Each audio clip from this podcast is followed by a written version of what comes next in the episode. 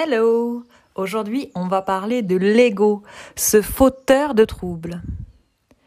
Qu'est-ce que l'ego C'est la partie de notre mental qui s'agite dès que nous sommes confrontés au regard des autres, que nous nous sentons jugés, critiqués, que nos systèmes de valeurs et de pensée sont remis en question. Nous mêlons nos émotions négatives aux pensées qui nous viennent et nous pouvons même finir par s'identifier à cette partie de nous. Plus notre ego est important, plus les occasions de le voir tourner en boucle sont nombreuses.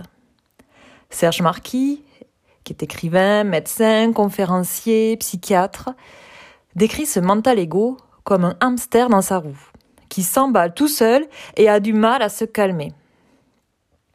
Je vous conseille de lire son livre On est foutu, on pense trop Comment se libérer de Pansouillard le hamster. Vous pouvez également regarder ses conférences. Elles sont dispo sur YouTube. Vous allez passer un bon moment et apprendre plein de choses. Donc le plus souvent, on ne se rend même pas compte que ce hamster, qu'il est en route. Avec toutes les pensées qu'il crée, nous pourrions certainement créer de l'électricité. Cette partie de notre mental adore le jugement. Se juger soi-même ou les autres. Par exemple, il peut se dire Pourquoi tu fais ça Mais t'es nul de toute manière? Ou il essaye de se rassurer. T'as vu comme euh, il parle, elle parle? Bah, je ferais mieux, moi, c'est sûr.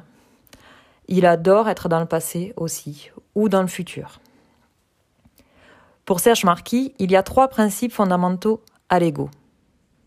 L'ego cherche constamment à protéger ou à accroître ce qui le constitue. Or, il est constitué de tout ce à quoi on s'identifie au cours d'une vie, ses biens, ses connaissances, ses succès, ses réussites, ses opinions, ses idées, ses croyances, etc. Il en veut donc toujours plus et craint de perdre ce qu'il a déjà. Le cerveau ne fait pas la différence entre une menace à la survie et une menace à l'ego. Dans les deux cas, il déclenche la même réaction de stress. Voilà pourquoi il met les corps en mode lutte ou fuite en pleine réunion.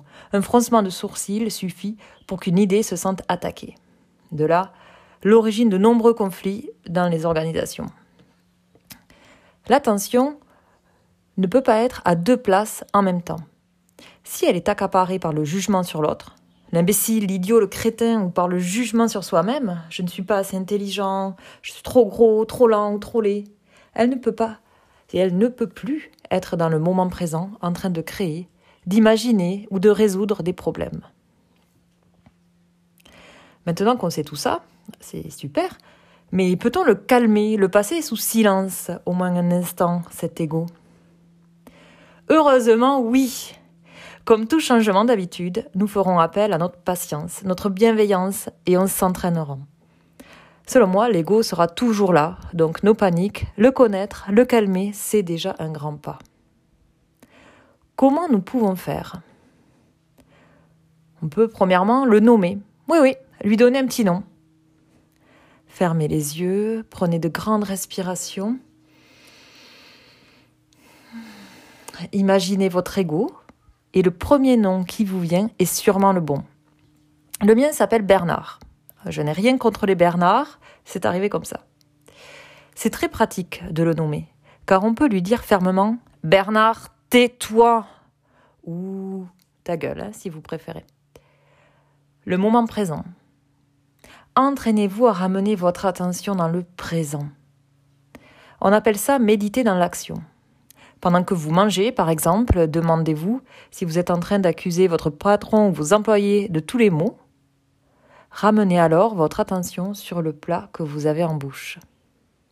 Comme l'attention ne peut pas être à deux places en même temps, le discours qui cherche à protéger l'ego se calme et l'attention devient disponible pour trouver des solutions. Saisissez qu'une attaque à l'encontre d'une de vos idées ou opinions n'est pas une menace à votre survie.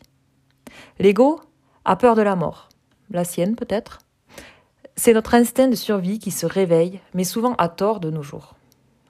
C'est pour cela que je ne pense pas qu'il disparaîtra. S'observer pour savoir si c'est la peur de notre ego qui parle. Plus on observe nos pensées, mieux on se connaît et on peut dire rapidement que c'est le hamster qui fait ses exercices dans sa roue. L'activité physique douce ou intense, faire l'amour, faire une activité que l'on aime tellement que l'on ne voit pas le temps passer, la créativité, tout ça, sont autant de choses qui permettent de le calmer et de retrouver une paix intérieure, d'oser et d'être soi-même. Il y a d'autres définitions de l'ego, le jeu, le moi. Euh, j'aime bien la définition de Serge Marquis du hamster dans sa roue. À bientôt pour un autre épisode de Kezako.